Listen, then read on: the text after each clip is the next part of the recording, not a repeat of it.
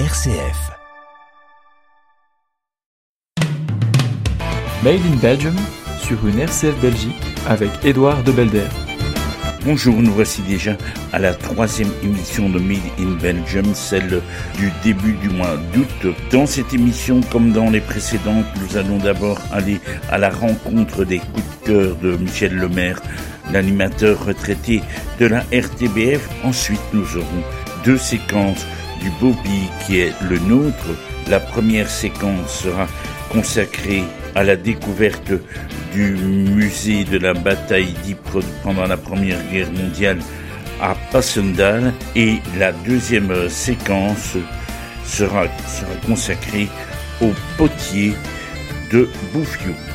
À la fin de l'émission, nous aurons notre rendez-vous avec les auditeurs qui nous ont envoyé des lieux totalement insolites. Au niveau de la musique, nous resterons belges et quoi de plus normal que de souhaiter d'abord la bienvenue et cette bienvenue sera proposée par le groupe montois Suarez.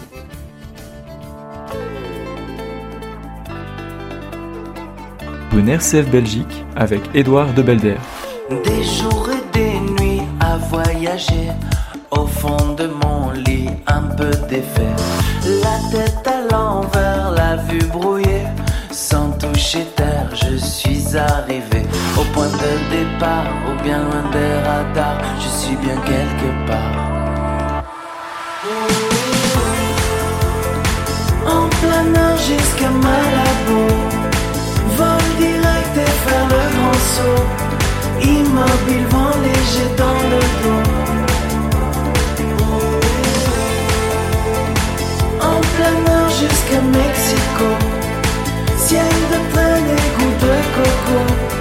La fumée quelques mojitos.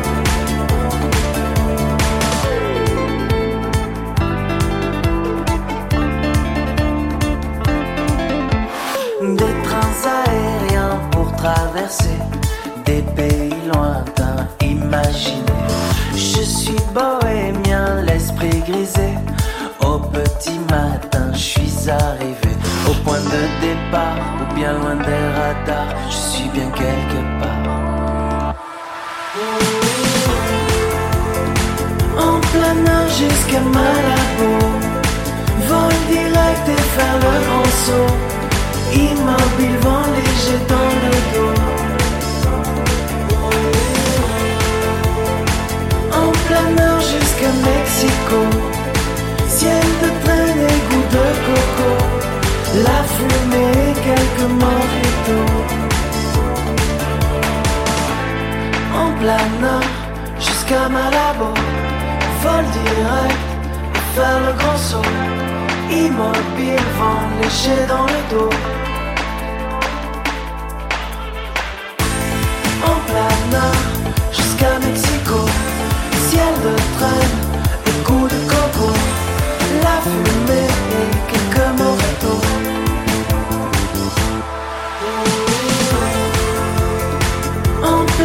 jusqu'à Malabo. Vol direct et faire le grand saut. Immobile, vent léger dans le dos. En planeur jusqu'à Mexico. Ciel de train et goût de coco. La fumée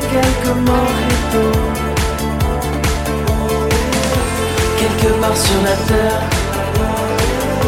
Bienvenue petit frère. Quelque part sur la terre. Bienvenue petit frère.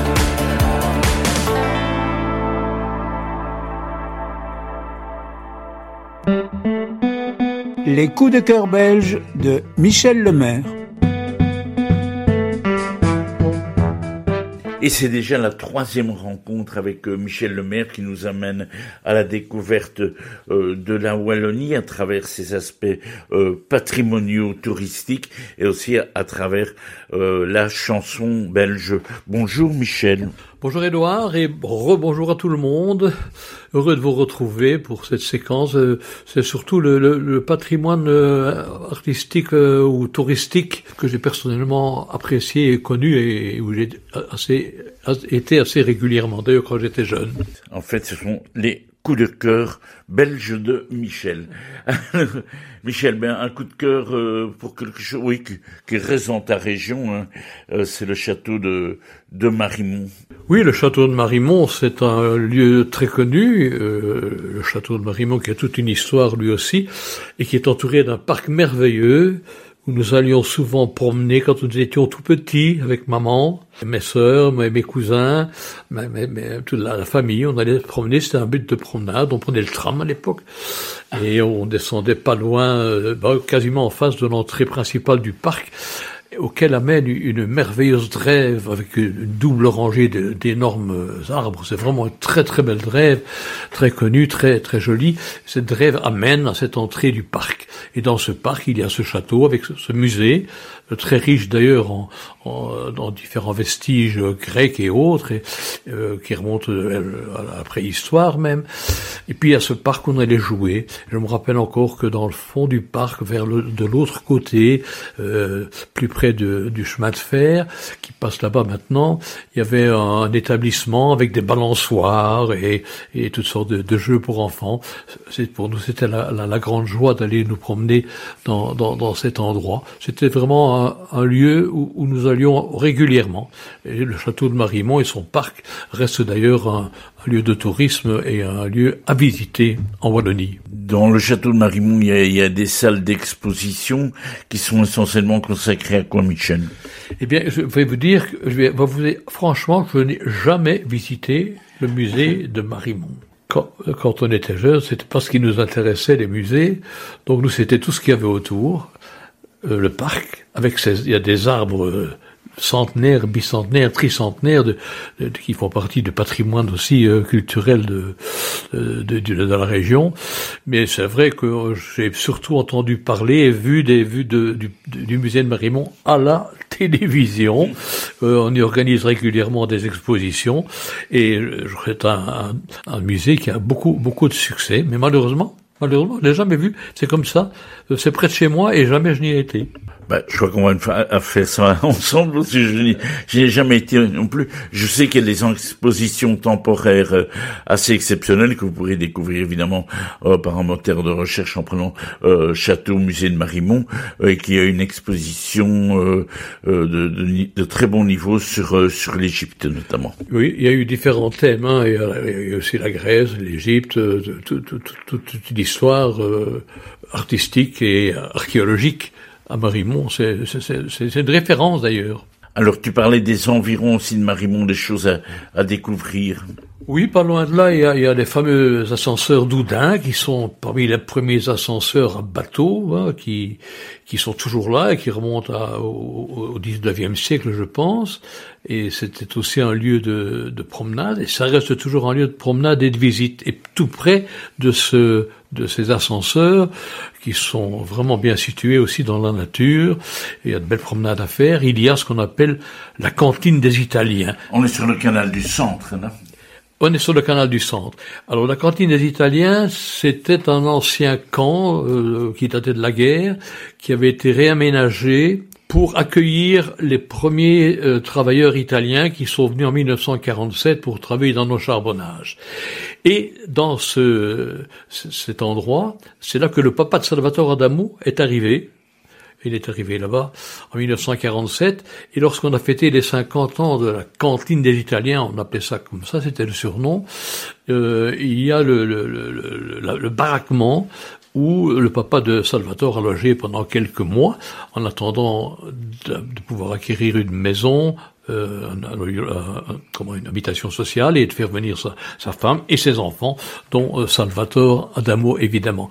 Et lorsqu'on a célébré le cinquantenaire de cette cantine des Italiens, il y a eu une petite manifestation à laquelle Salvatore participait et j'y étais aussi. D'ailleurs, une belle photo souvenir où Salvatore et moi euh, sommes côte à côte avec un large sourire dans, dans ce cadre qui est maintenant qui, qui était important pour pour lui. Le, les débuts évidemment de, de son arrivée en Belgique.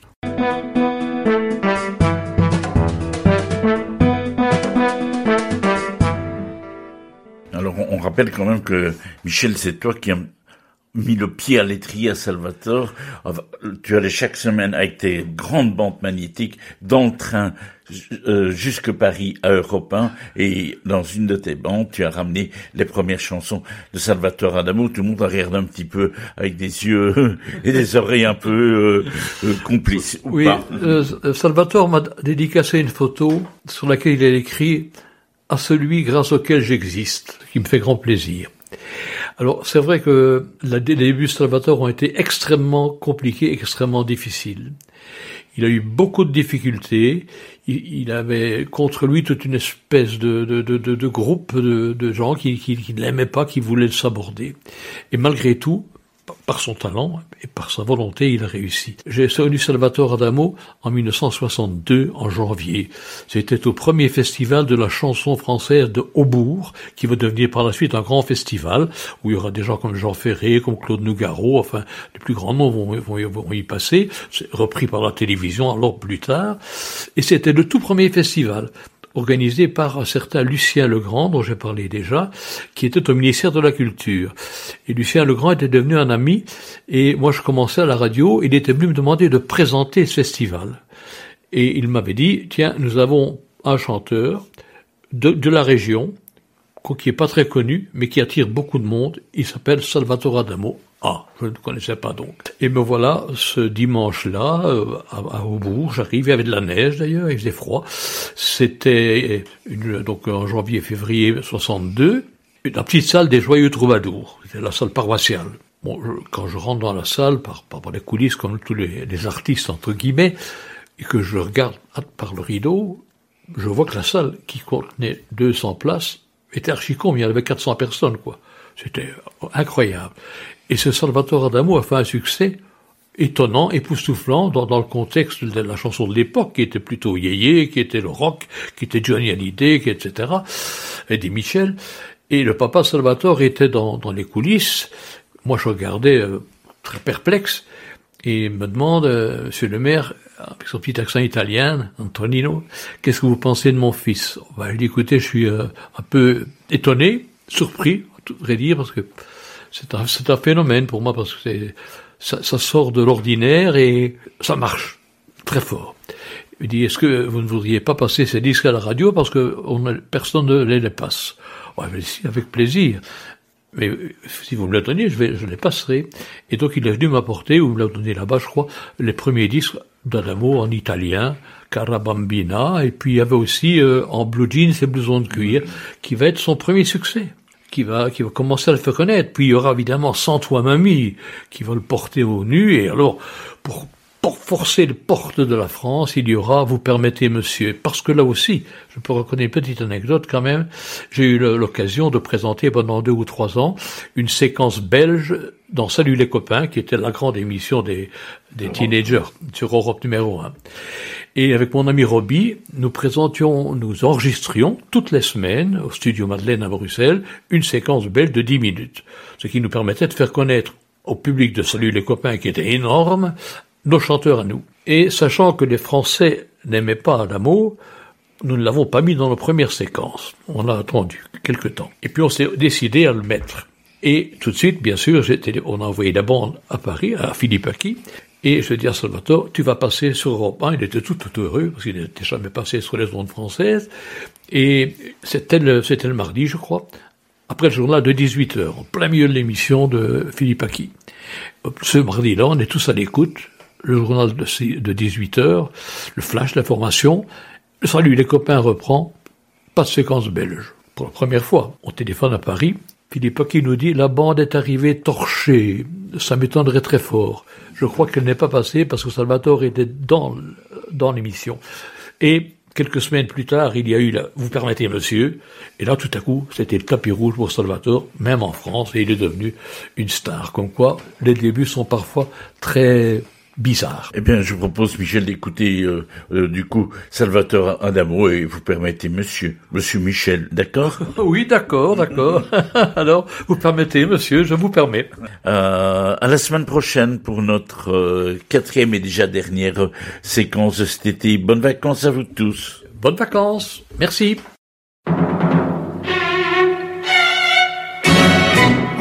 oui, c'est le bal des gens bien. Demoiselle, que vous êtes jolie. Pas question de penser aux folies. Les folies sont affaires de vos rien.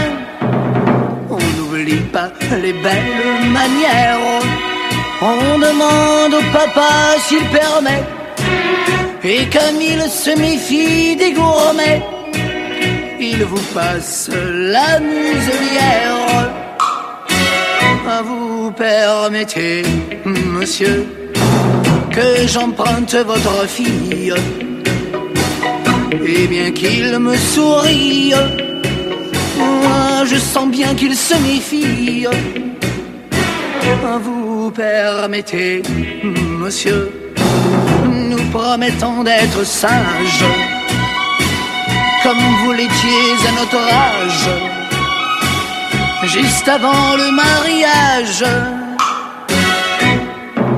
Bien qu'un mètre environ nous sépare, nous volons par-delà les violons. On doit dire, entre nous, on se marre. Allez voir ajuster leur lorgnon. Vous permettez, monsieur, que j'emprunte votre fille. Et bien qu'il me sourie, moi je sens bien qu'il se méfie. Vous permettez, monsieur, nous promettons d'être sages, comme vous l'étiez à notre âge, juste avant le mariage que d'amour dans nos mains qui s'étreignent, que d'élan vers ton cœur dans le mien. Le regard des parents, s'il retient, n'atteint pas la tendresse où l'on baigne. Vous permettez, monsieur, que j'emprunte votre fille? Et bien qu'il me sourie, je sens bien qu'il se méfie. Permettez, monsieur, nous promettons d'être sages, comme vous l'étiez à notre âge, juste avant le mariage, juste avant le mariage, juste avant le mariage. Les coups de cœur belges de Michel Lemaire.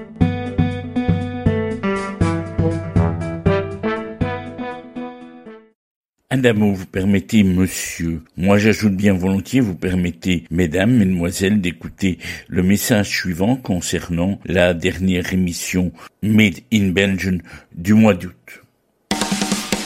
Nos escapades estivales approchent à grands pas. Pour en profiter pleinement, il faut préparer les visites de nos villes et de nos villages, de nos musées, de nos artisans.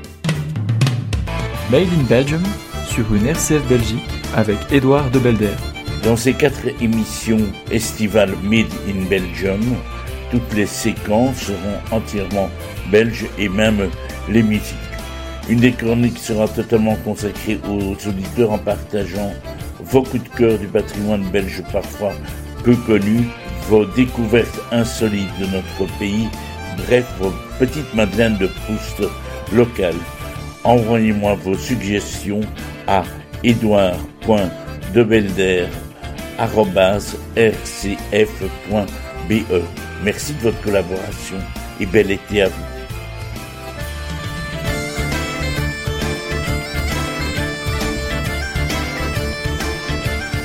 Dans cette première séquence, le pays qui est le nôtre, nous allons aller vers Passendal, dans la région d'Ypres, à la rencontre de l'échevin du tourisme, Joachim Jonker, qui va nous parler du musée de Passendal, et ensuite nous écouterons Moran, Pagaie la pagaille. C'est vraiment une situation qui se reproduisait dans cette première guerre mondiale aussi le beau pays qui est le nôtre. À la belle gigue, gigue, gigue que l'on pourrait danser. Dans notre émission Le beau pays qui est le nôtre, nous partons en direction de Passendal à la rencontre de Joachim Jonker. Bonjour. Bonjour. Alors, vous êtes euh, à la fois le président d'un musée important, vous êtes aussi échevin du tourisme dans la ville de Zonnebeek. Ce musée, en quoi consiste-t-il? Qu'est-ce que ce musée de Passendal qui est passionnant à visiter? Ben, C'est un musée concernant la Première Guerre mondiale euh, et spécialement la troisième, la troisième bataille d'Ypres, euh, la bataille de Passendal. Et on raconte l'histoire des soldats et de la vie euh, dans la Première Guerre ici euh, dans notre commune et dans la région mais tous les aspects. On commence avec les gens qui doivent se fuir à France et en, en Irlande, en Hollande et à euh, Royaume-Uni. Et après, on, on raconte toute l'histoire de qu'est-ce qui s'est passé ici avec pendant quatre euh, ans avec tous les soldats, les Allemands, les Français, les troupes français, les les Anglais, les Australiens, Nouveaux-Zélandais. Donc c'était vraiment les Canadiens aussi. C'était vraiment une une pas une équipe, mais mais une armée très internationale ici. À une époque euh, où personne presque connaissait l'autre côté du monde. Donc euh, c'est impressionnant ce qui est passé. Et il n'y avait plus euh, une maison ou un arbre qui était, oui, pas abîmé euh, de la guerre. Donc, euh, euh, on, on, raconte l'histoire des gens, des soldats, mais aussi la munition, des animaux, tout ce qui s'est passé ici pendant ces quatre années entre 1914 et 1918. Donc, oui, c'est impressionnant. maintenant, on est plus que 100 ans plus tard. mais on, on veut toujours, pendant les quatre ans, donc, il a été détruit ici et on montre aux visiteurs euh, au musée ce qui est passé ici. Euh, le musée est localisé dans le champ de bataille de l'époque. Autour du musée, il y a encore des restants, mais partout dans la commune qu'on peut visiter. Donc aussi, ça, c'est aussi une mission de notre musée. On veut aussi envoyer notre visiteur dans le paysage qui est autour, euh, ou la région qui est autour de la musée, euh, pour visiter des endroits spéciaux comme euh, des endroits avec un monument ou un cimetière avec des soldats de la Première Guerre mondiale. Donc, on veut vraiment raconter toute, toute cette histoire à nos visiteurs. On veut aussi qu'ils peuvent le, le sentir dans l'endroit même.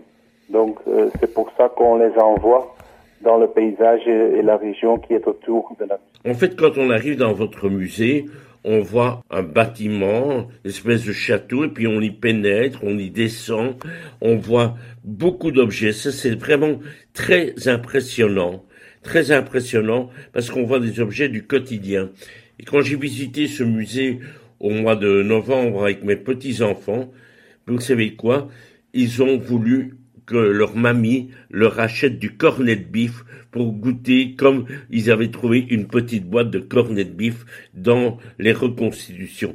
Donc c'est vraiment étonnant. Et donc il y a différents tableaux qui reprennent beaucoup, beaucoup, beaucoup d'objets euh, qui sont euh, situés euh, pendant la guerre. Oui, c'est sûr. On, veut vraiment que les visiteurs peuvent sentir ou goûter euh, la, la, vie euh, dans une guerre, comme euh, comme vous avez mentionné le cornet de bif, on peut le savourer euh, presque, mais il y a aussi des trucs où on peut avoir l'odeur des différentes sortes de gaz.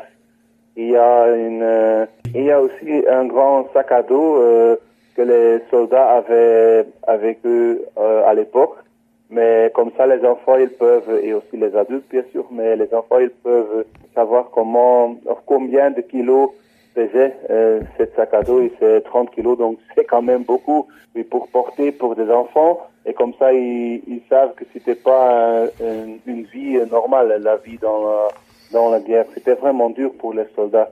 Mais on veut donner aux enfants la conscience ce que c'était la vie pendant la guerre ici dans notre... Ce qui est, marquant aussi, c'est qu'à un certain moment, on descend, on descend dans une espèce de, de galerie. Et là, c'est justement impressionnant pour les enfants, mais aussi pour nous adultes. Ces galeries où on voit par exemple des, des chambres où il y avait des militaires, des, des endroits où on les soignait et ainsi de suite. C'est euh, oui, un des plus beaux trucs que je trouve moi-même euh, dans, dans la musée, c'est qu'on a oui, construit, mais c'est, c'est pas un authentique, mais c'est un dugout en anglais. C'était un dugout des Anglais, des troupes anglais aussi à l'époque.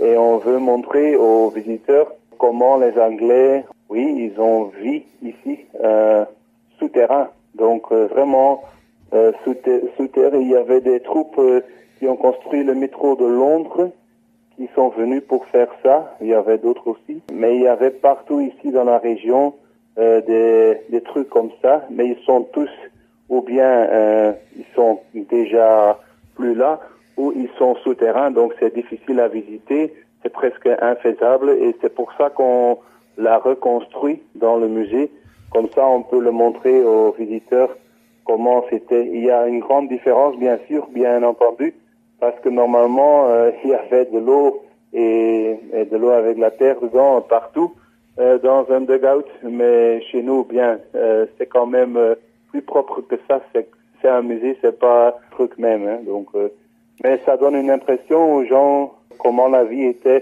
pour les soldats qui étaient souterrains. Il y avait de temps en temps, c'était que 30 euh, troupes, mais il y avait aussi 100 euh, ou, ou, parfois 1000 soldats dans un truc comme ça. Donc, euh, c'est impressionnant et c'est bien qu'on peut le montrer aux visiteurs. Oui, et puis ça se termine par un parcours relativement long, je trouve, au milieu des, des tranchées. Là, ce parcours est, est, à l'air libre, bien sûr. Oui, c'est sûr. Ça c'est aussi parce qu'on veut montrer comment étaient les différentes sortes de tranchées euh, ici dans la région et on les a reconstruits. Ce ne sont pas des tranchées authentiques, euh, mais il y a des tranchées des Allemands et aussi des tranchées des, des, des Anglais ou des, des, troupes euh, anglo, anglophones parce que il y a un tout différent, un tout grand différent entre les deux sortes et on veut montrer ça aussi euh, aux visiteurs. Donc euh, c'est vraiment impressionnant. C'est comme vous dites, c'est quand même un, long parcours euh, des tranchées avec des, des, places pour se cacher aussi euh, pour des bombardements. Donc, euh, on a tout reconstruit comme ça. C'est aussi pour donner une impression aux, visiteurs comment la vie était dans les tranchées. Donc, pas souterrain, mais mais dans les tranchées, parce que je pense que tout le monde presque connaît les tranchées. Il y a quand même une différence entre savoir euh, comment c'est un, un, tranché et aussi de savoir comment est-il pour euh, vivre dedans. Et quand on est dedans euh, en promenant, on peut imaginer un tout petit peu comment était la vie dedans à l'époque. mais bien, bien entendu, il n'y a pas de bombardement ici et, et, pas de, oui, pas de combat non plus. Donc, mais à l'époque, c'était quand même, oui bien sûr bien euh, le cas. Ce qui est aussi impressionnant, et on va terminer par là, c'est le fait que tout ça se trouve finalement dans un très beau parc où on peut se promener, où on peut même aller boire un, un verre ou même manger. C'est vraiment étonnant comme situation, juste à côté euh, de l'église de Passendal. Et vous pouvez, en tant qu'échevin du tourisme, être très très fier de ce lieu. Oui, merci. Oui, oui on est fier. Euh, parce qu'on est là-bas dans un, un, très bon parc avec le musée. Dans notre centre de la commune, c'est à Zonnebeek. Et l'église n'est pas loin non plus. Et pour tout le monde, c'est bien, pour, euh, c'est agréable pour, euh, pour se promener dedans ou, ou, ou, venir en vélo, pour visiter le musée, pour manger quelque chose, pour aller à la bibliothèque aussi, parce que la bibliothèque de Zonnebeek est aussi dedans. Donc c'est vraiment un truc, euh, oui, qui est très populaire chez les habitants, mais aussi chez les gens qui viennent à Zonnebeek. Et tout le monde est bien sûr, bien entendu, euh, bienvenue chez nous aussi. On n'est pas si loin euh, de la Wallonie. Euh, on, on, est des voisins même euh, de mhm. commune donc soyez bienvenus. Quel est le site web du musée et une adresse de contact, éventuellement un numéro de téléphone, pourquoi pas? Oui, euh, le site web c'est passchendaal.be et P-A-S-S-C-H-E-N-D-A-E-L-E.be et le téléphone c'est le 051 77 04 41. Donc, si vous voulez bien répéter. Euh, c'est le 051 77 04 41. Et le, le site web de la ville de Zonnebeek Ouais, ça c'est zonnebeek.be. Donc euh, c'est Z-O-N-N-E-B-E-K-E.be. Pour tourisme, c'est euh, www.tourismezonnebeek.be et c'est www.tourismezonnebeek.be.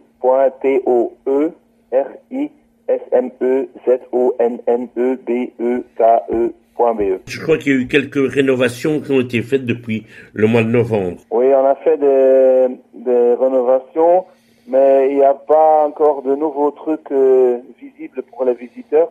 Mais l'année prochaine, il y aura une, euh, une espace immersive qui va vous vraiment amener euh, à la bataille de Passchendaele euh, en 1917 euh, avec des, des scènes du champ de bataille autour de vous et, et aussi le son euh, d'un champ de bataille et aussi un vue générale euh, sur le, le processus euh, du bataille. Donc on est commencé juste euh, à l'extérieur d'Ypres et comme ça on avançait, avançait, avançait jusqu'à Passendal et on le montrait, euh, on le montrera pardon sur ce tableau qui va qui va vous montrer le processus du bataille de Passendal.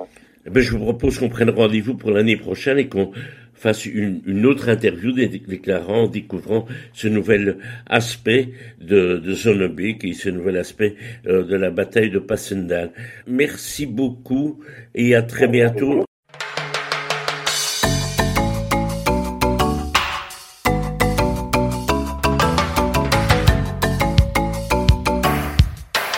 Une RCF Belgique. Il y a des qui défilent, des hommes à chapeau, à fusil, à couteau, par monceau. Jérémy se cache dans le camp des Apaches, pas peur des pavots, lui très grand, très costaud, par monceau.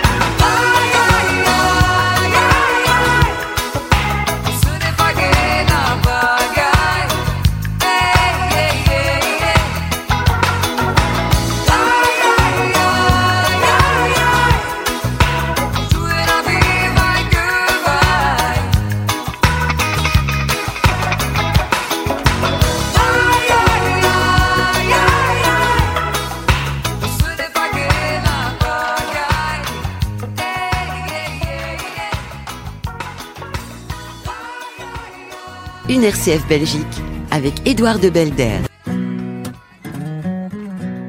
Le beau pays qui est le nôtre.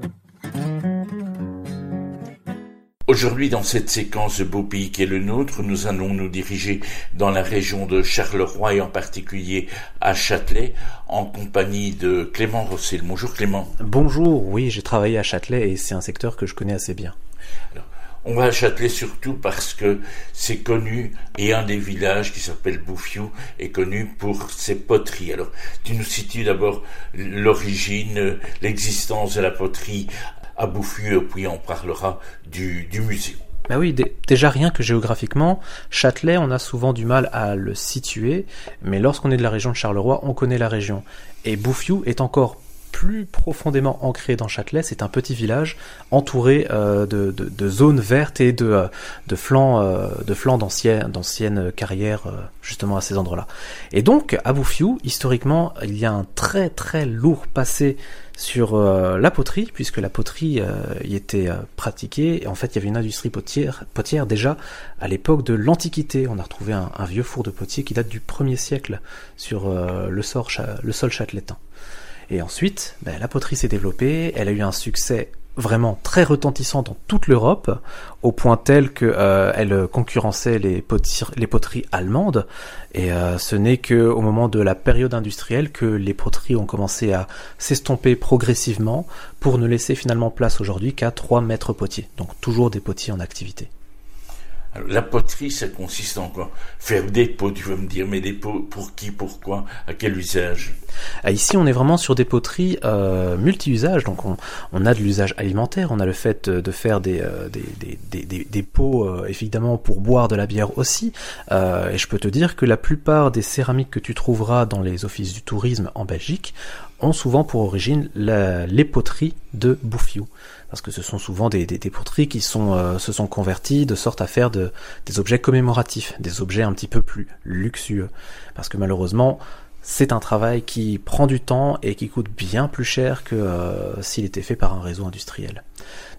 Ce genre de poterie, euh, c'est ce qu'il en reste actuellement, mais autrefois on avait vraiment tout type d'objets pour l'alimentaire, que ce soit des assiettes, que ce soit euh, donc des, tasses, euh, on avait aussi des grandes vasques, mais aussi, et là c'est encore plus intéressant, on avait les différentes canalisations qui étaient faites avec les potiers, justement. Et donc, tu disais, il doit rester trois potiers en pleine activité aujourd'hui, des industries qui emploient pas mal de personnel, et qu'est-ce qu'ils fabriquent essentiellement? Alors non, il n'y a plus d'industrie justement euh, à Bouffiou. L'industrie potière, euh, elle a disparu en Belgique, mais les maîtres potiers ont un savoir-faire qui aujourd'hui est reconnu euh, comme euh, comme trésor immatériel euh, au niveau de la Fédération Wallonie-Bruxelles. Et ces maîtres potiers sont toujours activité, ils essaient toujours d'avoir des apprentis, de transmettre leur savoir, mais on n'est évidemment plus sur de la production industrielle, on est sur de la production de loisirs. Alors, ce musée de la poterie, tu nous le décris un petit peu. Qu'est-ce qu'on y voit? Qu'est-ce qu'on peut y faire? Et puis, est-ce qu'il y a des activités euh, connexes, notamment pour les enfants? Eh bien, le musée de la poterie, c'est un musée qui appartient à la ville de Châtelet. Euh, on y retrouve évidemment l'historique de la poterie, donc ce que je viens de décrire ici, et c'est un très grand espace qui est utilisé comme centre de réinterprétation aussi. Donc, lorsqu'il y a les festivités, donc la fête de la poterie à Bouffiou, c'est une grande fête qui se déroule au mois de juin justement. Lorsqu'il y a ces festivités, ce, bâtiment est réutilisé justement euh, pour pouvoir accueillir euh, des gens, pour pouvoir accueillir le folklore, mais aussi les cérémonies euh, d'intronisation des maîtres potiers. Parce qu'il y a toute, toute une tradition très longue à ce sujet, à ce niveau-là, qui se rapproche d'ailleurs un peu des traditions qu'on voit ici pour les maîtres rubaniers. Qu'est-ce qu'il y a comme folklore lié à la poterie? Des géants, des cortèges, des groupes folkloriques, que sais-je encore Alors on a on a beaucoup de folklore. Euh, je vais je vais en citer un en particulier qui est le plus ancien. Euh, comme je disais, est situé. Euh, c'est un village qui est au cœur d'une région qui était assez escarpée, sur lesquels se trouvaient deux châteaux.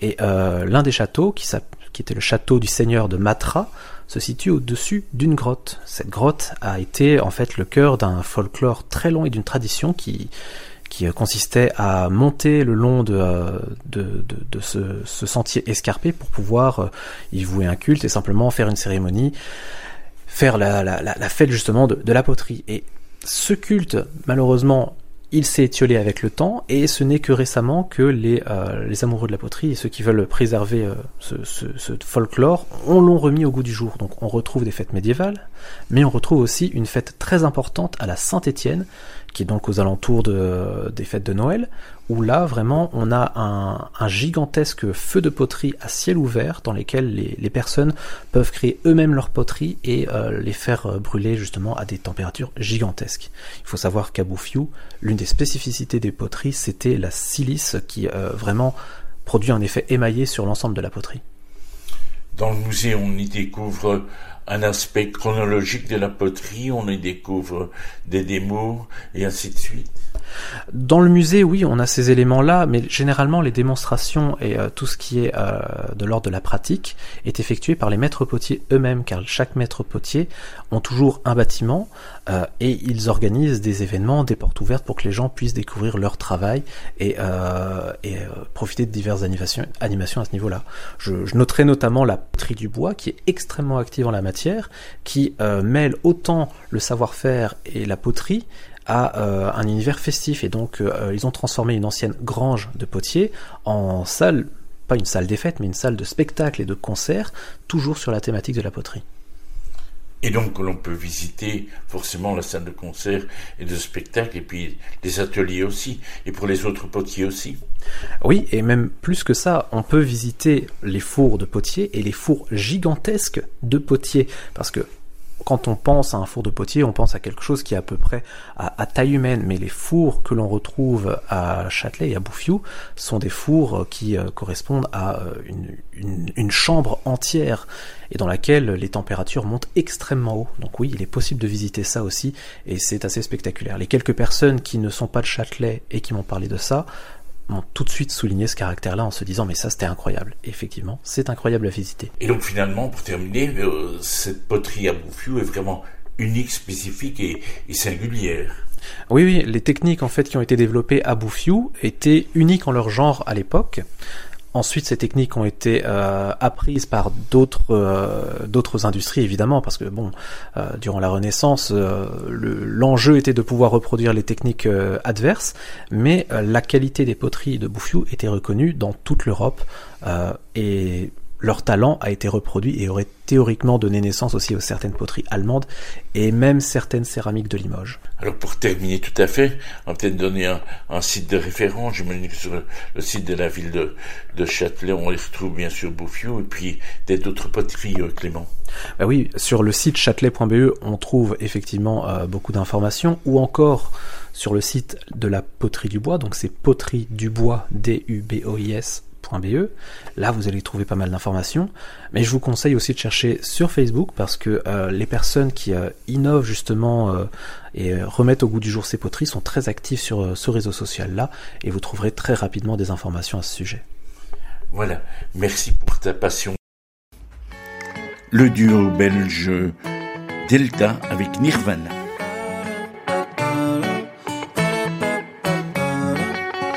Les fous ont pris le contrôle de l'asile et on s'étonne.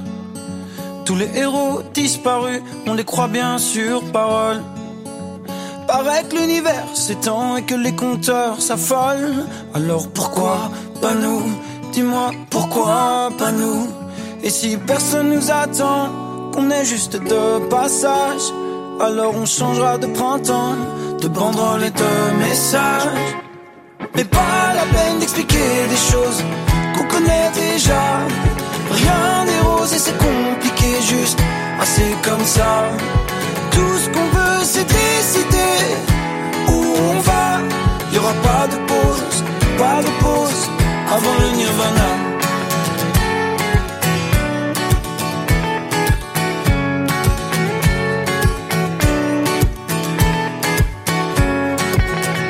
Passé y a du futur, les anciens ça les console. Pourquoi pas nous Nouveau monde en temps réel qui décide quand on décolle. Pourquoi pas nous Les raccourcis, les symboles, les récits, les paraboles. Qu'est-ce qu'on s'en fout hmm, Alors pourquoi pas nous Et si personne nous attend, qu'on est juste de passage, alors on changera de printemps, de banderoles et de messages.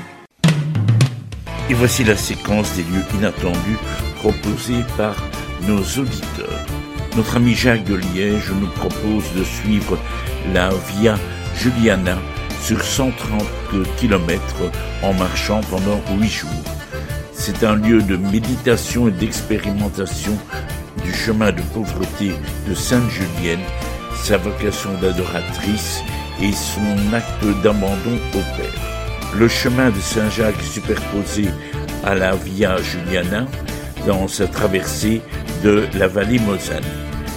La Via Juliana, initialement tracée par Bruno Vermeer, Dominique et Myriam Beguin en 1999, suit un itinéraire bien précis.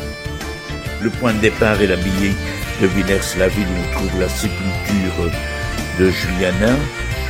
Ensuite, euh, on se dirige vers Fosse-la-Ville, lieu de son décès.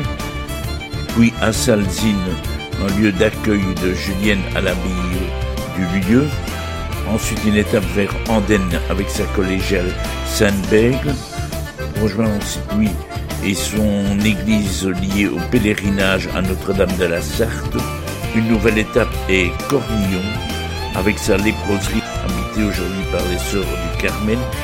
Et la balade se termine là où le ruisseau de la Julienne se jette dans la Meuse. Plus d'explications, plus de citations aussi de Sainte Julienne et, et les itinéraires bien précis en allant sur le site www.circuit au pluriel sainte julienne.be